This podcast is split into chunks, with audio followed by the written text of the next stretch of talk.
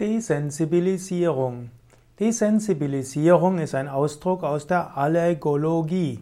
Allergologie ist eine medizinische Fachrichtung, die sich beschäftigt mit den Allergien, mit der Entstehung von Allergien, der Ausprägung der Allergien, der Diagnose von Allergien, Verlauf und Behandlung von Allergien.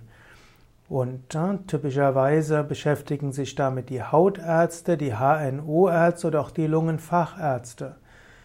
Und die Desensibilisierung ist ein Verfahren, um den Körper von der, der allergischen Reaktion zu befreien.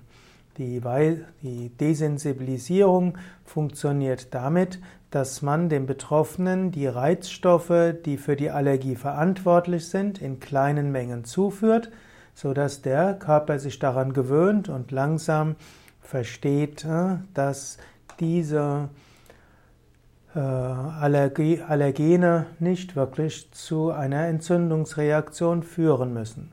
Ein anderer Ausdruck für Desensibilisierung ist auch Hyposensibilisierung. Desensibilisierung, Hyposensibilisierung setzt also die Wirkung von Allergenen herab. Es gibt die sogenannte spezifische Immuntherapie und es gibt auch die unspezifische Immuntherapie. Es gab früher, also es gibt heute seit 2017 neue Verfahren der Desensibilisierung, die mit weniger Aufwand verbunden sind als frühere Verfahren. In der Allergolog Allergologie ist man etwas weitergekommen in den letzten Jahren. Wer also unter Heuschnupfen, tränenden Augen und so weiter leidet, der könnte jetzt daran denken, ob es nicht vielleicht doch gut wäre, eine Desensibilisierung mitzumachen. Natürlich im Allgemeinen gilt, Heuschnupfen, Asthma und so weiter hängt oft auch mit Ernährung zusammen. Und wenn man auf alle tierischen Produkte verzichtet, wenn man zusätzlich auch auf Übermaß von Zucker verzichtet, dann gehen viele Formen von Allergien von selbst zurück. Manchmal muss man darüber hinaus auch schauen, ob vielleicht ein Verzicht auf bestimmte andere Stoffe in der Nahrung auch hilfreich ist.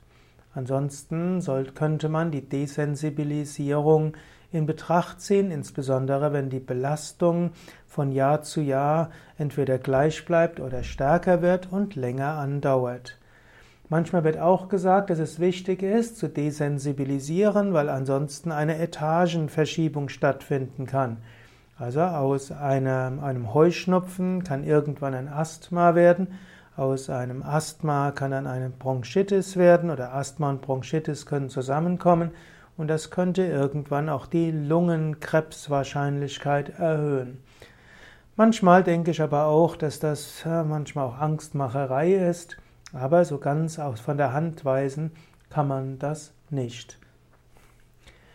So kannst du also überlegen, ob du eine Desensibilisierung mitmachen willst.